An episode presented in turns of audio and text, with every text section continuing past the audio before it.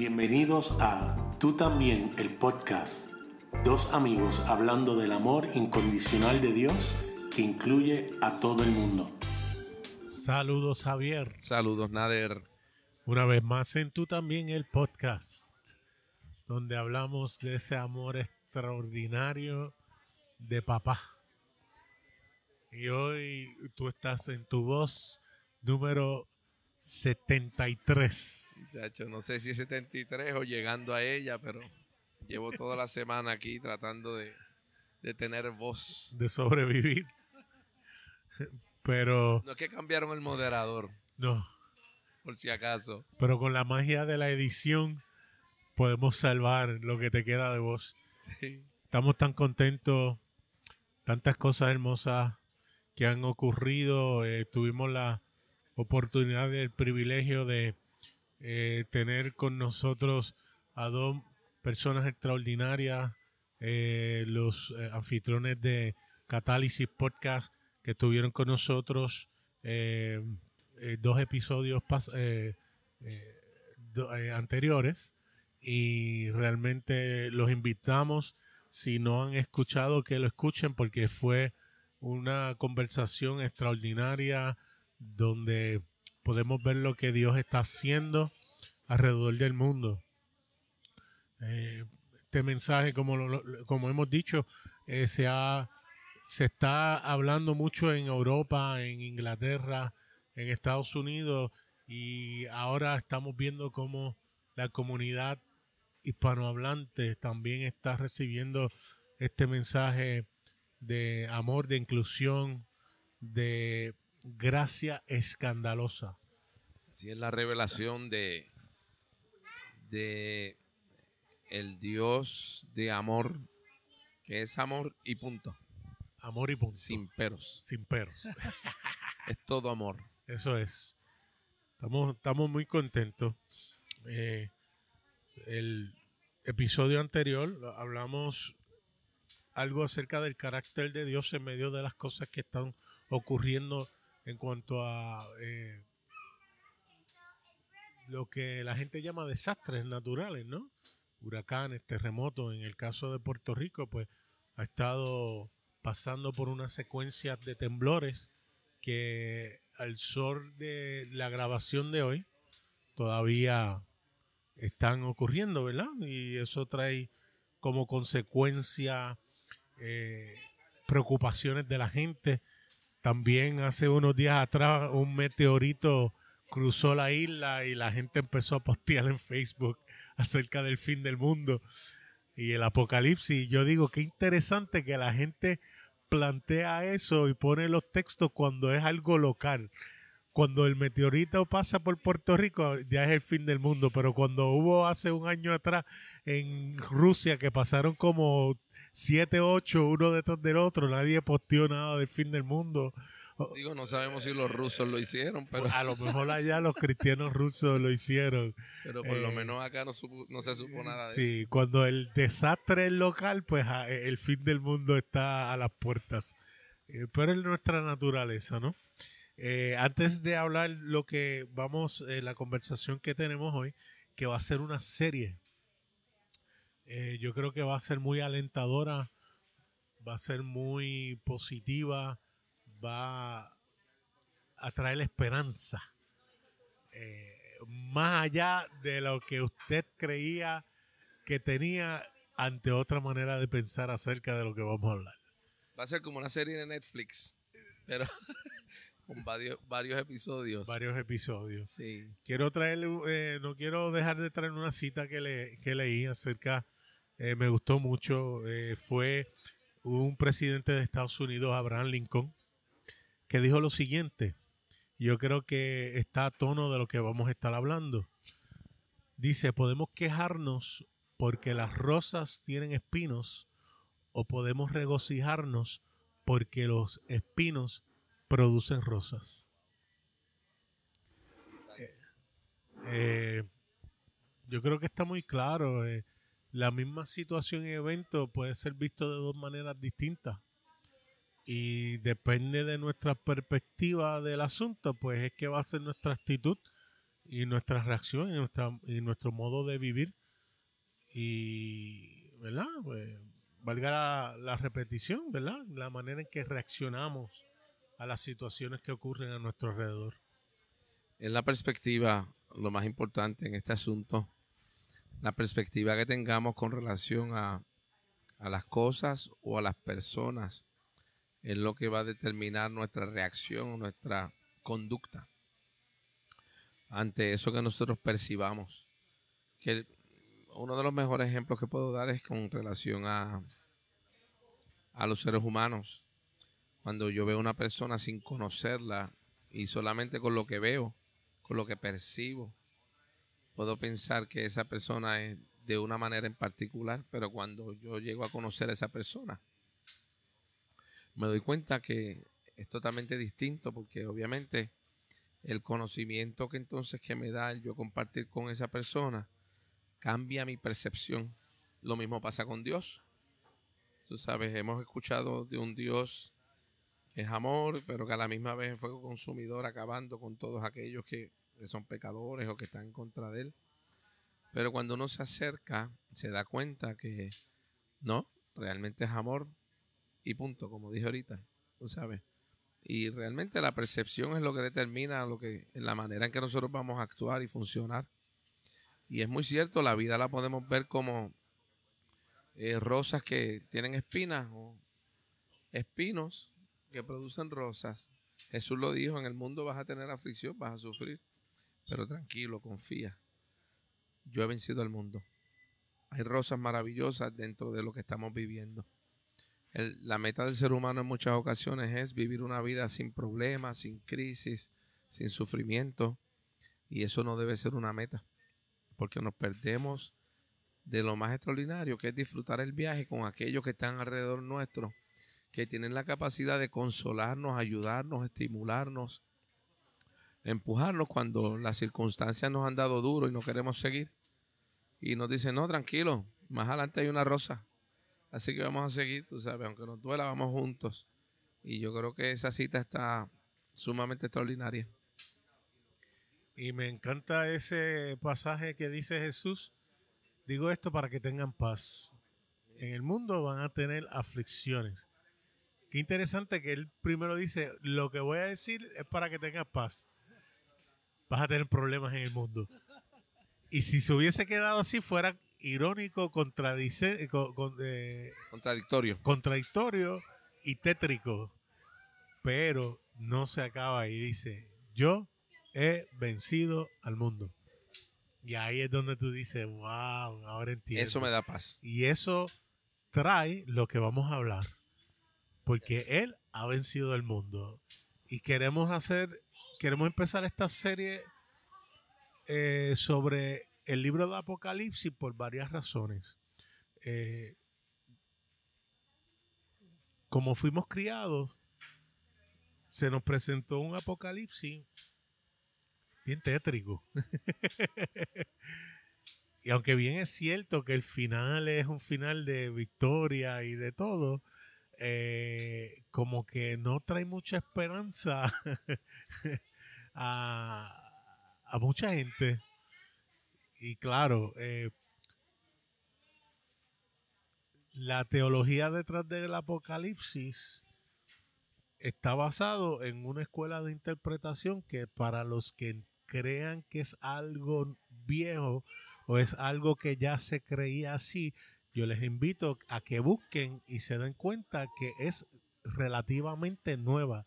Inclusive posiblemente 200, 300 años solamente tiene esa teología.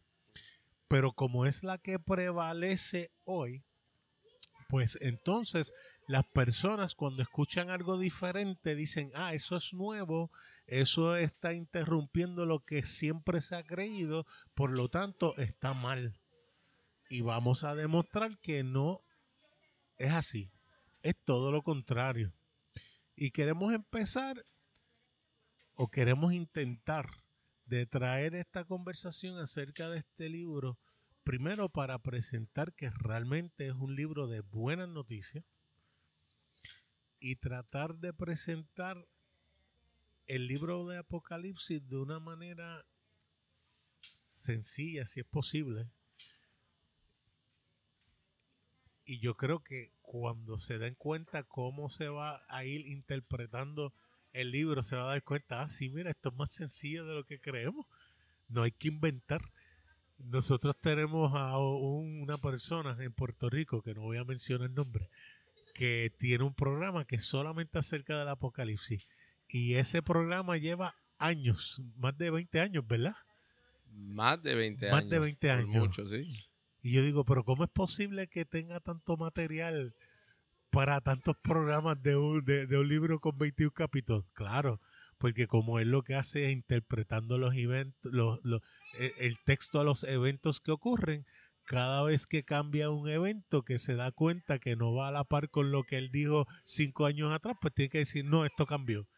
Antes yo creía que era esto, ahora es esto. El anticristo antes era fulano y, y, sutano, ahora es este. y pues obviamente va a tener material hasta, ¿ah? hasta que Cristo venga. claro. Apocalipsis es, yo creo que es el libro más controversial y más mal interpretado de la escritura. Lutero no lo quería en el No, no, no. Hay gente que ha creído en la historia que no debieron incluirlo en el canon bíblico. Tú sabes. Sin embargo, el libro, cuando uno se acerca a él, eh, tomando en consideración quién es Dios, el carácter de Dios, la esencia de Dios, se va a dar cuenta y a medida que tú y yo compartamos, a medida que tú y yo compartamos en estos días, con relación a este libro, nos vamos a dar cuenta que es un libro que es sumamente sencillo de entender, siempre y cuando nosotros podamos entender los símbolos que están ahí. Hay varios elementos que tenemos que considerar con relación al libro, pero eh, antes de comenzar a hablar de esos elementos, vamos a empezar definiendo el mismo nombre del libro. Apocalipsis lo que significa es revelación. No es nada difícil. Quiere decir que el libro se trata de revelar algo o revelar a alguien. Y en el mismo verso 1 Juan establece a quién se revela.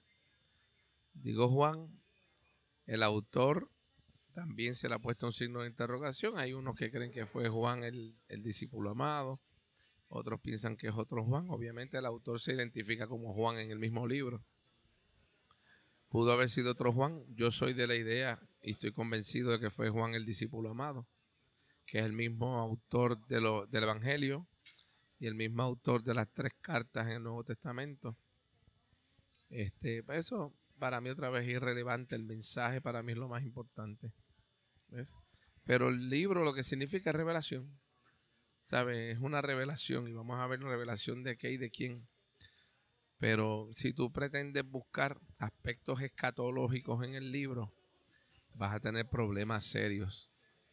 Porque eh, el libro en términos de los eventos que podrían acontecer en el tiempo final, pueden variar como el programa que tú dijiste que lleva muchos años en la televisión puertorriqueña, porque a medida que van cambiando los eventos y la historia presente, pues eh, asimismo van cambiando las interpretaciones de lo que se cree del libro de Apocalipsis. Pero nada, vamos a, compartir ya mismo con relación a eso. Hay unos factores antes de entrar al libro que queremos tocar, eh, que yo creo que son importantes. Uno de ellos es cuándo fue que fue escrito el libro. Yo creo que es un factor importante porque determina la veracidad del mismo a la luz de los eventos que ocurrieron en el año 70. Sí, después de Cristo. Después de Cristo, ¿verdad? De hecho, yo creo, perdona que te interrumpa, nada. Para mí ese es el aspecto más importante para poder interpretar el libro. Porque si la fecha que nosotros le damos a cuándo se escribió el libro no concurre con los eventos históricos, pues entonces tenemos problemas. Y obviamente eh, hay, hay, varios, hay varias convicciones con relación a cuándo se escribió. ¿Ves? Este, pero para mí ese es el, factor más importante en términos para poder interpretar el libro. ¿Ves? Entonces, el primer elemento es que se cree que se escribió más o menos en el año 95 después de Cristo, mientras era el emperador, eh, eh, el emperador, el reino domiciano, ¿verdad? Donde se creía que este fue el que eh, desterró a Juan a la isla de Patmos, ¿verdad? Y se cree entonces que el libro se escribió más o menos en el año 95, 96 después de Cristo. Claro, esto trae unos conflictos si eh, pensamos que lo que escribió Juan tiene que ver con eventos ocurridos en el año 70 o antes. Pero si no, si se cree en términos escatológicos de los tiempos del fin y se piensa que todo lo que se escribió ahí tiene que ver con eventos futuros, pues la fecha encaja perfectamente porque entonces Juan se estaba refiriendo a eventos que estaban a punto de acontecer más adelante en la historia. Ahora, la segunda fecha, y, obviamente nosotros aquí en el podcast no vamos a entrar en los argumentos detallados de por qué se cree. Para eso hay libros que uno puede leer y comprar y, buscar en el internet. Hay, hay, eh, elementos que pueden sustentar tanto la escritura del libro del año 95 como se puede buscar elementos que sustenten que el libro se escribió antes, más o menos entre el año 64 y 68 después de Cristo. Desde el saque yo quiero decirles que yo estoy convencido por diferentes evidencias de que el libro se escribió en los años 64 y 68. Yo estoy convencido que el libro de Juan, el Evangelio de Juan, fue el último libro que se escribió del Nuevo Testamento. Y otra vez, no voy a entrar en los detalles de por qué yo creo eso. Si quieren, nos pueden escribir y yo se lo puedo enviar por correo electrónico. Porque si no, no, acabaríamos nunca. No acabamos, correcto. No acabamos. ¿Ves? Pero uno de los elementos, voy a mencionar uno nada más, y es que la versión siríaca del Nuevo Testamento, que es la versión más antigua del Nuevo Testamento que existe, cuando habla del libro de Apocalipsis, en la portada del libro de Apocalipsis, en esa versión, que es la más vieja que tenemos actualmente, que es una copia, dice lo siguiente en la primera página del libro. La revelación hecha por Dios a Juan el Evangelista en la isla de Patmos, en la cual fue arrojado por Nerón César. Quiere decir que si él fue arrojado a la isla de Patmos por Nerón César, obviamente fue cuando Nerón era el emperador romano, que fue en los años 64, 65, 66, en esos años, no después. Pero nada, ese es solamente uno de los detalles. Podríamos buscar otros detalles, pero para nosotros y lo que vamos a compartir con relación al libro, esto es muy importante, porque la interpretación nuestra está fundamentada en que se escribió antes del año 70.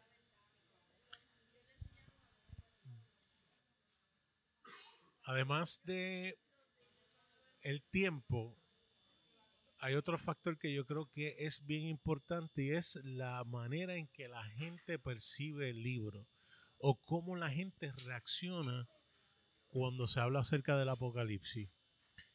Hay personas que se obsesionan por el apocalipsis. Eso, que eso es. Este, háblame del apocalipsis, quiero saber. Y es irónico porque cuando la gente escribe o habla del apocalipsis, hay mucho interés.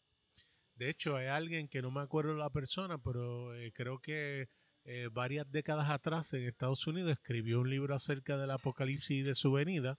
Eh, puso fechas como suelen hacer muchas personas y fue uno de los libros más vendidos en ese año porque decía que la venida de Jesús venía, eh, creo que un, tiempo después, ¿no? Eh, o, durante ese mismo año. La cosa es que obviamente no ocurrió y la persona hizo una revisión del libro y cambió la fecha. Y adivina qué pasó. Al otro Se año vendió se como vendió pólvora. como pólvora. Como que la gente no dijo, espérate, el tipo este se equivocó, déjame no seguir comprando el libro, pero volvió y se vendió. ¿Qué ocurrió con esa otra fecha que revisó la persona? No ocurrió No nada. Y tuvo la gallardía de revisar el libro Tú eres, tú otra eres vez. demasiado delicado, la gallardía. Ay, Dios mío. revisó el libro otra vez, lo publicó nuevamente y adivina qué pasó. La gente no aprendió. Volvió nuevamente a publicar el libro y volvió a venderse de una manera récord. Como que la tercera es la vencida, como que ni, ni, ni aplicó. Y es increíble cómo la gente estaba tan obsesionada en saber el día y la hora de la venida de Jesús que estuvieron dispuestos a comprar un libro del mismo autor tres veces, aun cuando se había equivocado dos veces anterior y adivina qué, se equivocó esa tercera vez también. Sí que hay gente que se obsesiona con estas cosas del apocalipsis y de los eventos por venir. Lo mismo pasó con, los- con las películas y los libros de, de la serie Left Behind. Eso fue una cosa eh, que la gente eh, se volvió eh, ¿Y las películas?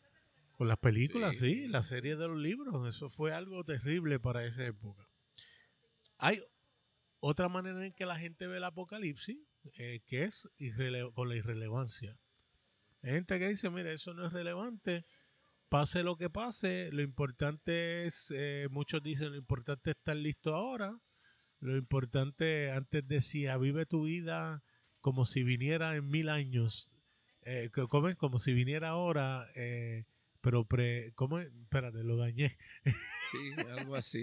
Era, vive, Prepárate como si viniera en mil años, pero vive como si llegara ahora, algo así. algo así. la gente. Ya, ya, ya. Prepárate Sí. como si viniera hoy, pero vive tu vida como si viniera en mil años. Así. Ya, no sé, no algo dejes de ¿eh? estudiar, no dejes de hacer lo que Eh. estás haciendo, pero, ¿sabes? Eh, está listo espiritualmente para cuando Él venga, ¿verdad? Unos se van al lado de que están obsesionados y otros, no me importa, no me hablo de apocalipsis, puedo vivir sin eso.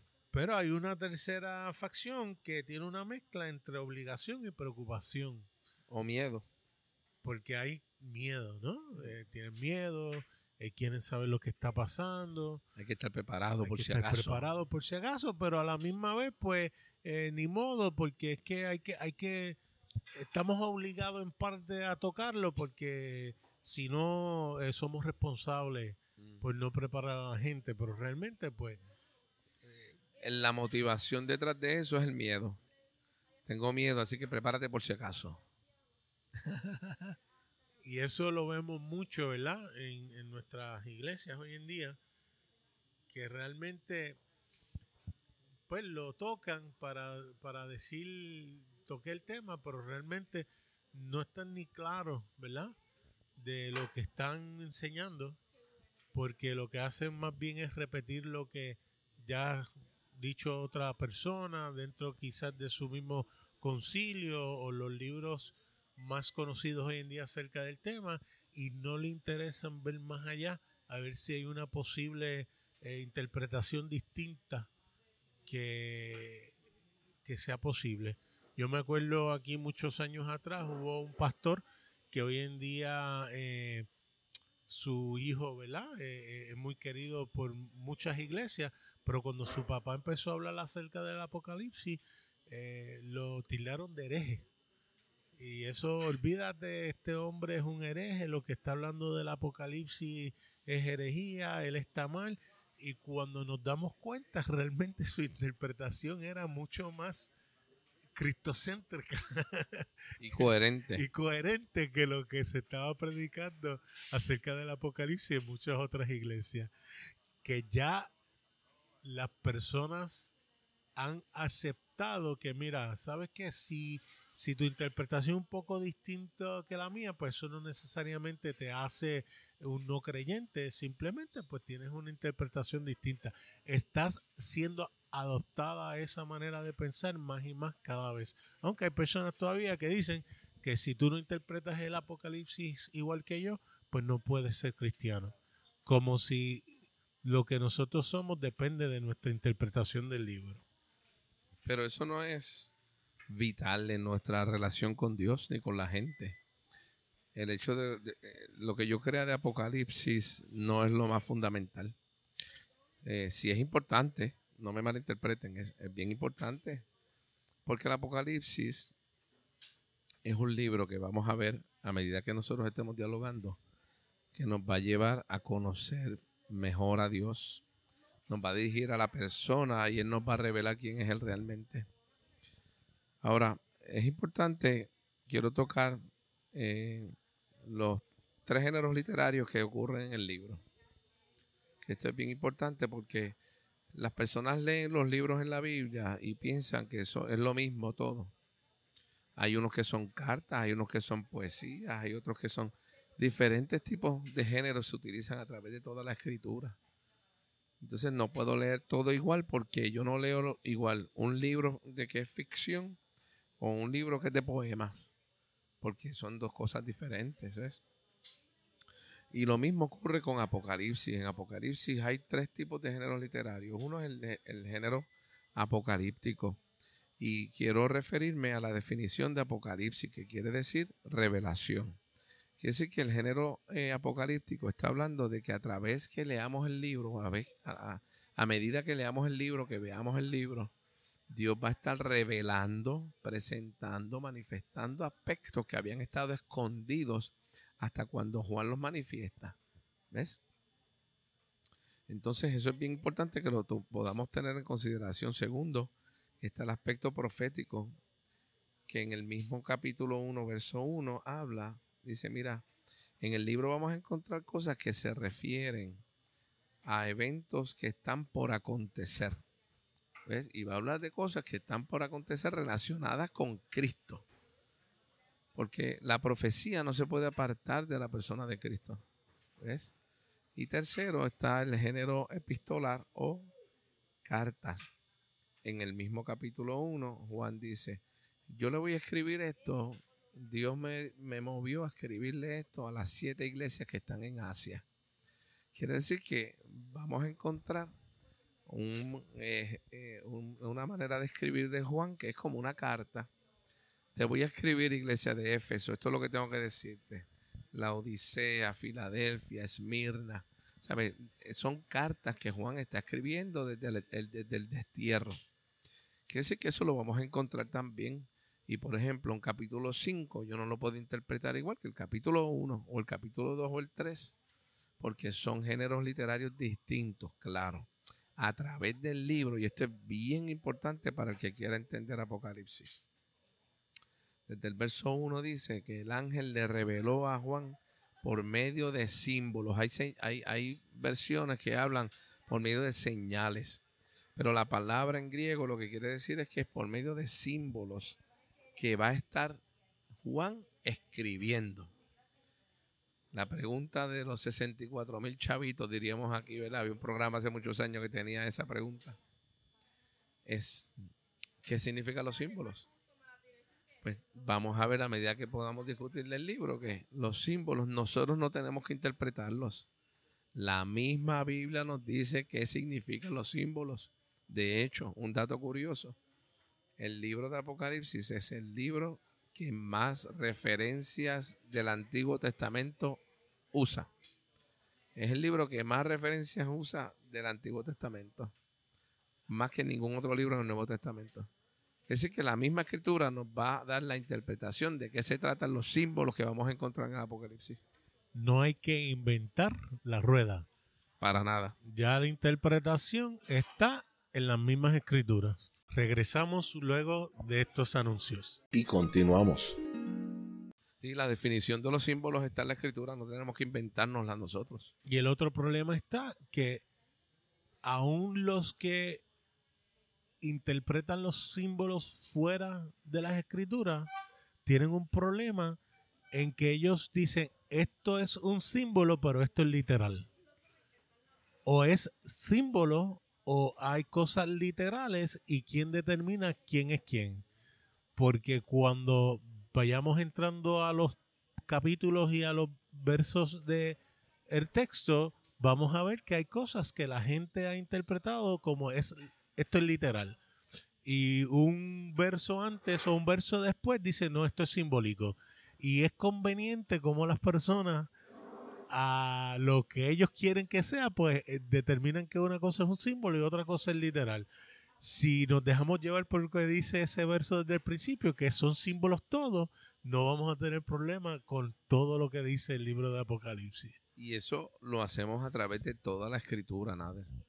Tú y yo compartíamos en esta semana, no me acuerdo si era esta semana, hace un tiempo atrás compartíamos, hablábamos con relación a Isaías 53, ¿verdad? Donde dice y habla con relación a lo que Cristo iba a hacer. Isaías escribió más o menos 700 años antes que Cristo, antes de Cristo, ¿verdad? Este, quiere decir que fueron más o menos 700 años antes, siete siglos antes que Jesús viniera a la tierra. Sin embargo, ya Isaías desde el capítulo 53 dice, no, quiero decirles lo que Dios va a hacer en la persona de Jesús. Él va a venir y va a hacerse pecado por nosotros para sanarnos de la enfermedad del pecado. Es claro, él dice, no, este, ¿cómo es que dice ese pasaje, el verso 3 en adelante? Eh, que dice que el herido fue por nuestras rebeliones, molido por nuestros pecados, el castigo de nuestra paz fue sobre él y por su llaga fuimos nosotros curados. Y nosotros hemos interpretado que la primera parte de esos versos está hablando del aspecto espiritual, ¿verdad? Del pecado. Pero la última parte donde dice por su llaga fuimos curados, pues entonces eso lo, lo atribuimos al aspecto físico, literal. Entonces hacemos esa distinción sin darnos cuenta que eso es imposible que nosotros hagamos eso. Quebrantando todos principios de hermenéutica. Tú sabes, si está hablando del aspecto de pecado, tú sabes que la enfermedad que Jesús vino a sanar fue el pecado. Cuando dice por su llaga fuimos curados, está hablando de que de la enfermedad del pecado. A que Dios sana físicamente, sí, Dios sana físicamente. Indudablemente. Pero la realidad es que Isaías estaba hablando de la enfermedad del pecado en ese momento. Y él dijo, por eso es que dice, por su llaga fuimos curados, porque vamos a ver en Apocalipsis que él dice que el cordero fue inmolado, sacrificado, desde antes de la fundación del mundo, desde antes de la caída del mundo, ¿verdad? Pues quiere decir que este, ya estábamos cubiertos, por eso es que Isaías habla en tiempo futuro, aunque Jesús, en tiempo pasado, aunque Jesús todavía no había llegado a la tierra. Pero asimismo, Apocalipsis, vamos a hacer lo mismo. O sea, es imposible yo poder decir, este verso es literal, este es este sentido figurado. Este es literal, este es sentido figurado. No. Tenemos que estar claros en lo que estamos leyendo en Apocalipsis. Si no, vamos a tener problemas serios. Eso nos trae a la manera que la gente interpreta el libro de Apocalipsis. Y es interesante porque obviamente dentro de la escuela que nosotros eh, nos criamos era que sí había un aspecto, un elemento histórico de cosas que ocurrieron, pero que tenía una doble interpretación a cosas del futuro que todavía eh, tenían que ocurrir antes de eh, la venida de Cristo, ¿no? Y ese es el aspecto futurista, donde la gran eh, mayoría de los eventos del apocalipsis todavía no han sucedido para efectos escatológicos. O sea, y de hecho es la, que abunda en el medio nuestro. Sí, sí, eso es la interpretación. Cosas que, van a pasar más, más adelante. Correcto. Eh, está la manera histórica, que es la manera que los reformadores protestantes vieron el libro, que son los eventos del Apocalipsis, suceden gradualmente durante el transcurso de la historia. Los dirigentes pensaron que el Papa y el sistema católico romano de su día fueran el anticristo. Y cada papa que era reemplazado, pues este, ese se convertía en el nuevo anticristo. y lo mismo, tenían que entonces cambiar la interpretación y la aplicación porque no veían que si buscaban en las escrituras del Antiguo Testamento podían ver que ya la interpretación de esos símbolos estaba definida. Claro. Está la manera idealista de leer el Apocalipsis que no señala un cumplimiento del simbolismo de Apocalipsis en la historia, y que esta perspectiva enseña verdades eternas referentes a la batalla entre el bien y el mal que continúa durante toda la época de la iglesia. Es Ya es un aspecto eh, espiritual continuo donde pues hay una batalla Todo es espiritual. eh, que está ocurriendo mientras hablamos en estos momentos. que eso es lo que en parte creen los que creen mucho en la guerra espiritual. Hay una guerra espiritual, hay que bat- batallarla, hay que pelearla, tú sabes. Que de hecho eh, muchos de estos se entrelazan y muchas personas eh, tienen una variedad de, de maneras de ver el apocalipsis que se unen, ¿no? Que se mezclan entre sí. Y está la manera preterista o pasada que propone que la gran mayoría de los eventos sucedieron durante los primeros siglos. Algunos dicen que durante de la caída de Jerusalén en el año 70 DC, otros dicen durante la caída de Jerusalén en el primer siglo y la Roma en el siglo V. La del Imperio Romano en el año 476. Según esta interpretación, Apocalipsis fue escrito para consolar a los cristianos que sufrieron persecución de parte de Roma y de los judíos. Y esta es la favorita de los eruditos. Yo, creo- que- yo quiero decir, del, como dije anteriormente, del saque, yo voy a establecer cuál es mi convicción. Para que puedan entender mis argumentos a medida que estemos hablando en estas próximas semanas de Apocalipsis. Yo soy un preterista parcial. Esa es mi convicción. Yo estoy seguro de eso. Eso es lo que yo creo. Digo parcial porque hay eventos que para mí no todavía no han ocurrido. Pero prácticamente todo el libro sí podemos decir que ya se cumplió. Y vamos a verlo. A medida que lo estamos hablando, vamos a verlo y es súper fácil de, de poder entenderlo. Lo que queremos es que los que nos escuchen vean que no hay que tenerle miedo al libro de Apocalipsis. Para nada. A lo contrario, si usted decide emprender esta jornada con nosotros, eh, se va a dar cuenta que este libro es extraordinario. Este libro te va a llenar de entusiasmo, de alegría, te va a dejar ver que Cristo realmente venció. Yes. O sea, esto es, este, eh, vamos a llevarte a ver este libro desde la perspectiva de la obra terminada de Jesús en la cruz del Calvario. Claro que sí. Y si usted entiende esa realidad, yo creo que su perspectiva del mundo va a cambiar totalmente. Inclusive nuestra visión política va a cambiar completamente. Eh, yo voy a confesar algo. Eh, no sé si debería hacerlo, pero Tira para adelante. a, a los que nos escuchan les gusta cuando nosotros nos ponemos vulnerables y confesamos. Yo, obviamente, en nuestro contexto político en Puerto Rico es que somos parte de Estados Unidos. Yo me crié en un estado, en el estado de Nueva York. Eh, como latino, nosotros somos conservadores en muchos aspectos, inclusive hasta, eh, no importa si eres protestante o católico, ¿verdad? Tenemos una convicción eh, sociopolítica muy conservadora. Criándome, pues en Estados Unidos, eh, mi padrastro eh, siempre votó republicano y yo siempre idealicé eh, el partido republicano, ¿verdad? Pe- Pensando que era conservador, que tenía uno, uno, unos valores, ¿verdad? Cristianos, que era el, los defensores de la iglesia cristiana en Estados Unidos. Eh, y a la medida que he crecido, que he visto cómo ha habido tanta contradicción en, en, en, el- en la manera que ellos se conducen, porque para una cosa son muy conservadores, pero para otras cosas muy poco a Jesús se parecen, muy poco. Eh, y como los demócratas también, en unas cosas, pues ellos creen en, en eh, entre comillas, ¿no? Es lo que dice su plataforma, en atender al, al, al inmigrante, al pobre, ¿verdad?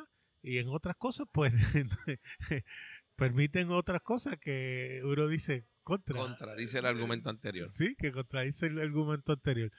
Pero al ver el Apocalipsis de la manera que lo he aprendido a ver en estos últimos años, me he dado cuenta que ni uno ni el otro, que el imperio, los imperios de este mundo en nada pueden producir a nuestra vida esperanza, por más que se autodenominen a favor o en contra de la iglesia.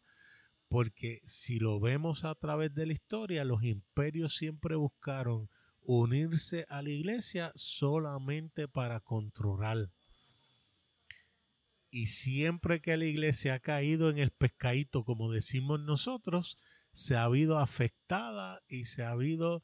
Eh, se ha visto. Se ha visto afectada por esos imperios que lo que han hecho es cogerla de tonto y no aprendemos. Y la realidad del libro de Apocalipsis en su esencia es Cristo venció por encima de todo imperio, inclusive el que se levante hoy en día. Y en ese tiempo nosotros creemos que era el imperio romano. Por eso es que cuando uno analiza la persecución de la iglesia del primer siglo, ¿por qué los romanos perseguían a la iglesia? ¿Por qué perseguían a los que se llamaban cristianos? ¿Por qué los mataron? ¿Por qué querían atraparlos, encarcelarlos, ridiculizarlos? Porque los creyentes del primer siglo establecían que había un solo Señor. Había uno que ellos llamaban, hay un rey de los reyes y hay un Señor de los señores, que no es el César, es Jesucristo. Y obviamente eso iba en un ataque directo en contra del imperio en ese momento.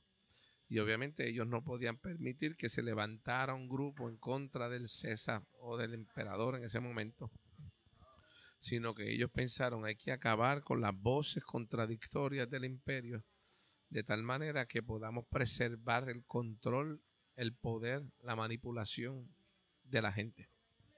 ¿Ves? Eh, de hecho, vamos a ver en, en el capítulo 3 de Apocalipsis, donde en una de las iglesias eh, Juan escribe y dice, fíjate, yo los felicito a ustedes porque han podido, eh, han ido en contra de los nicolaitas. Nicolaitas, este, Nico viene de la palabra conquistar y laíta viene de la palabra laos, que quiere decir gente. Es decir, que esta iglesia tenía algo positivo, era que iba en contra de aquellos que querían controlar o manipular a la gente. Y Juan, en su escrito en Apocalipsis, los felicita por eso. Qué bueno que ustedes han ido en contra de aquellos que quieren manipular. ¿Ves? Porque eso es lo que el imperio siempre ha querido. Y vamos a ver en Apocalipsis que realmente eh, vemos de una manera gráfica las palabras de Jesús en la cruz cuando dijo, consumado es. Cuando Jesús dice, tetelestai, es decir, aquí se acabó todo, aquí terminé todo, cumplí con todo. Pues en Apocalipsis vamos a ver cómo gráficamente se establece ese final. Él lleva a la conclusión lo que había comenzado, aleluya, con relación a toda la humanidad. Y es sumamente interesante porque eh, va a ser una manera distinta. Estoy seguro que los que nos oigan van a escuchar cosas que no habían escuchado antes, que no son nuevas, pero sí son nuevas para los que lo escuchen ahora. Claro, no son nuevas porque cuando buscan la historia hay evidencia contundente que así lo veían la gran parte de la iglesia pero a la medida que los que iban ganando en conflictos, en guerra, inclusive los imperios asociados a la iglesia, iban cambiando la manera de pensar y iba entonces introduciendo sus formas para entonces llegar a lo que creemos hoy en día. Y tú decirle a alguien que lo que hoy se cree acerca del apocalipsis no es lo que es, crea conflicto. Porque entonces tienen las personas que dicen, no, es que yo soy de esta escuela.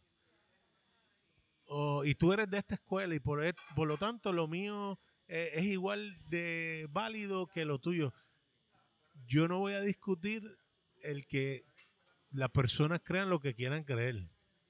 Yo lo que les voy a invitar es que haga research, busque y después llegue a la conclusión, porque yo estoy seguro que los que creen los que creen no han hecho el ejercicio de ver otro punto de vista, a ver si el otro punto de vista tiene la fuerza para sostenerse, inclusive si entonces tiene lo suficiente para ir eh, erosionando las bases supuestamente sólidas de las otras maneras de pensar. Porque cuando uno busca y uno dice, wow, aquí, mira esto. De hecho, aún en el mismo texto, cuando tú buscas palabras que nosotros interpretamos de una manera y cuando vemos la interpretación de ellas, nos damos cuenta que no es lo mismo.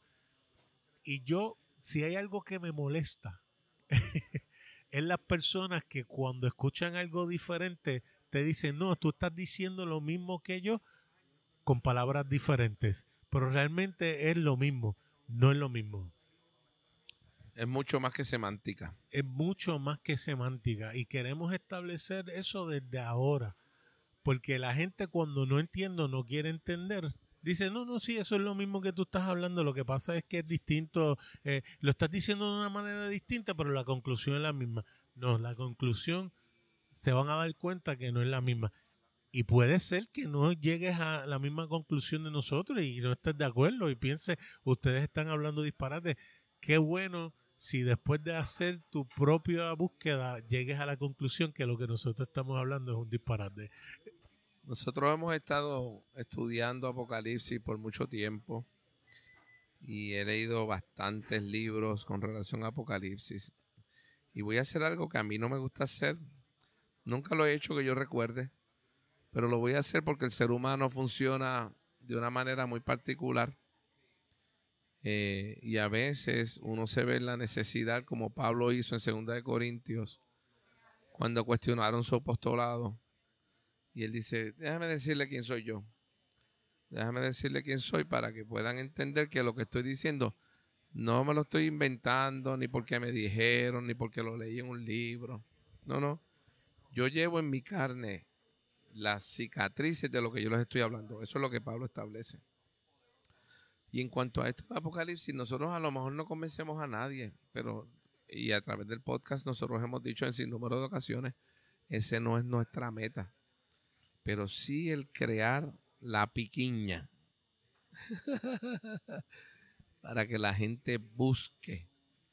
No porque yo he escuchado algo por mil años quiere decir que es cierto. No, déjame buscar. A lo mejor por mil años me han enseñado algo equivocado. Algo no es cierto porque se repite muchas veces. Puede ser que se repite muchas veces y es falso. Algo no es cierto porque la mayoría lo crea. También. O sea, ni la cantidad de veces ni la cantidad de personas determina si algo es cierto o no. ¿Ves? Eh, ¿Por qué digo esto? Porque, ¿sabes? Hay personas que hoy en día usan el Internet y ven un verso, van a Bible Story Tools o van a, Bible Gateway o van a Bible Hub o van a algún sitio y buscan algo en griego. No, porque en griego dice esto. Dice, lo que nosotros vamos a hablar del griego en Apocalipsis es porque yo estudié griego. A mí no es porque lo leí en internet yo estudié griego y lo que te voy a compartir, yo no te voy a convencer a lo mejor, pero tengo un conocimiento un entendimiento que puede darle validez al argumento que te estoy trayendo con relación a unas palabras y unas expresiones que están en, el libro y en el Nuevo Testamento, que de otra manera a lo mejor no tendría el mismo peso. ¿Ves? Que para mí eso es importante porque hay gente que dice, pero ¿quiénes son estos? Ah, en griego tú lo buscas en internet y eso. A diferencia de Agustín, que reconoce que no sabía griego, lo reconoce, está escrito por él mismo y sin embargo le hacemos más caso a las interpretaciones de él en cuanto a lo que él traduce del griego que los mismos recursos que si los buscas sin saber griego te da definiciones totalmente opuestas a lo que siempre hemos considerado como correcta. Y es que el griego, es importante, el griego, el, griego koinei, que es el griego que se usa en el, Antiguo, en el Nuevo Testamento, es un griego que es, o sea, no es tan fácil como yo decir, pues, home, a hogar en español. No, no es tan fácil. Hay palabras y hay expresiones, hay modismos que se usan en griego que dependen totalmente del que está interpretando, porque especialmente escasean las preposiciones. Así que depende del que está leyendo y cómo lo interpreta en ese momento para poder traducir. Y esto es bien importante. Y digo esto no para que me crean a mí, lo digo para que lo que tú escuches cuando nosotros hablemos puedas considerarlo también, que puede ser tan válido como otros argumentos. Porque la gente cuando oye algo distinto, rápido, ah, no, no, eso está mal. No, abre la puerta, a lo mejor puede ser que haya algo de verdad lo que estamos diciendo. Y esto de los idiomas es interesante porque en mi caso yo soy tone deaf, yo no entono. Si nos ponemos a cantar aquí mismo, no vuelven a escucharnos jamás. Porque literalmente yo desentono. Y para mí aprender un lenguaje oriental, mandarín, eh, japonés, chino, sería difícil porque hay palabras que son idénticas y la definición está en el tono en que se dicen. Por lo tanto, a lo mejor yo escucho una palabra y como no sé distinguir los tonos, voy a interpretarla de la misma manera.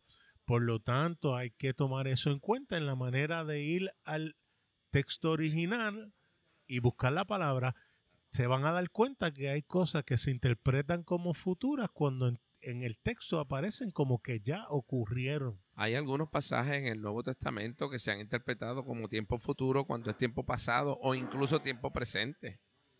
¿Tú sabes? O viceversa.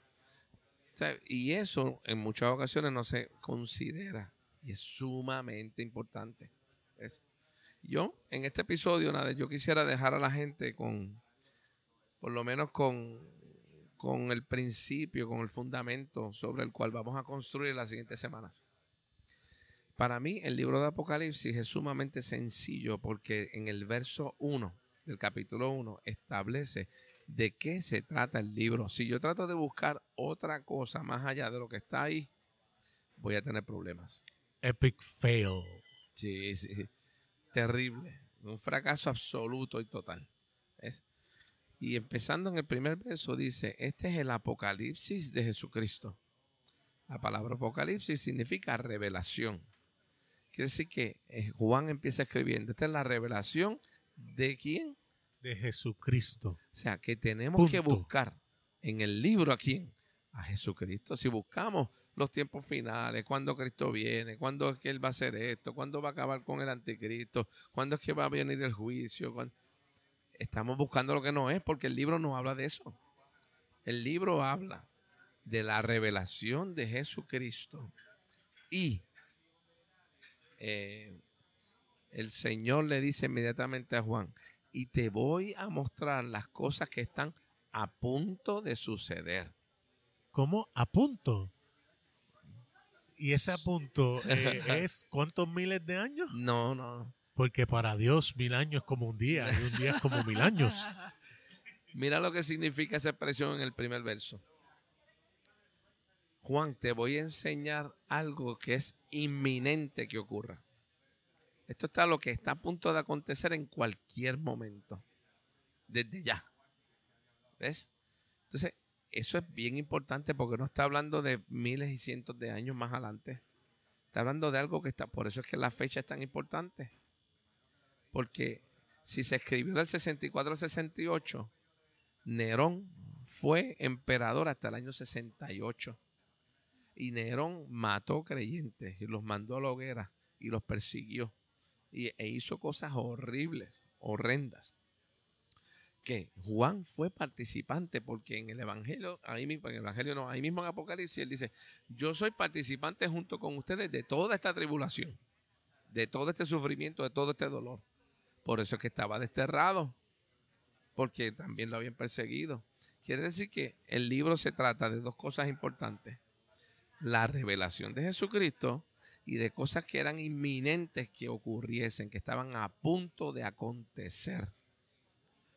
¿Cómo Dios le revela esto a Juan? En el mismo verso 1 dice, dice que el ángel le reveló a Juan. Lo que pasa es que en la versión en español dice lo siguiente. Esta es una de las versiones en español, dice, la revelación de Jesucristo que Dios le dio para mostrar a sus siervos las cosas que deben suceder pronto, ¿verdad? Él la dio a conocer enviándola por medio de su ángel a su siervo Juan. Pero ese, Él la dio a conocer, es una expresión griega que significa literalmente, Él se la dio en símbolos, en señales. Por lo tanto, lo que nosotros vamos a leer en Apocalipsis son símbolos y señales.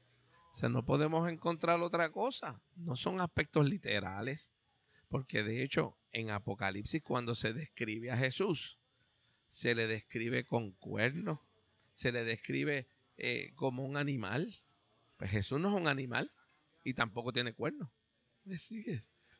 Pero está usando el ángel que símbolos, representaciones, que de hecho vamos a ver desde el primer, desde el saque, desde el primer capítulo, cuando dice, ah, Juan dice, yo vi al Señor y en la mano derecha yo vi que tenía este un candelabro, tenía siete estrellas, habían siete estrellas, ¿verdad?